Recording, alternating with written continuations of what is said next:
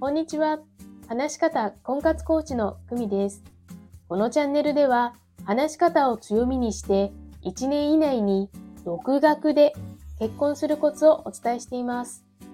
今日のテーマは、創業塾での出会いです。先日、区役所が主催する全5回の創業塾の初回に参加してきました。男女半々ぐらいで21名です。参加者は近々創業予定、もしくは創業して1年以内の方が対象です。無料のため提供される情報は提供者目線のものもあったりします。日本政策金融公庫の方からの説明は1時間でしたが、融資を受けるつもりがない私には特に必要ないなと思って、こっそり別のことをしていました。そしてお決まりの自己紹介1分です。自分の黒歴史から這い上がった経験が唯一の自慢であり、事業の発端になっていると伝えました。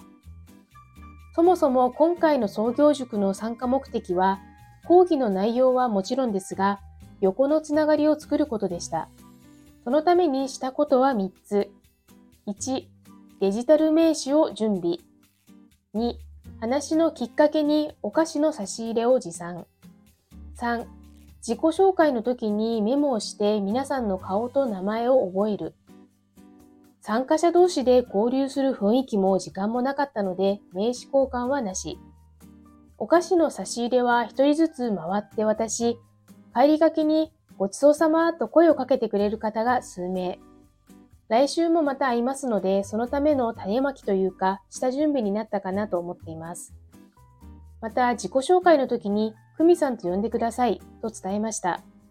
この辺の一連の流れは、現在入っているオンラインコミュニティで慣れていることなので、それが活かせたかなと思っています。最後に現在活躍されている地元の社長さんのリアルなお話もあり勉強になりました。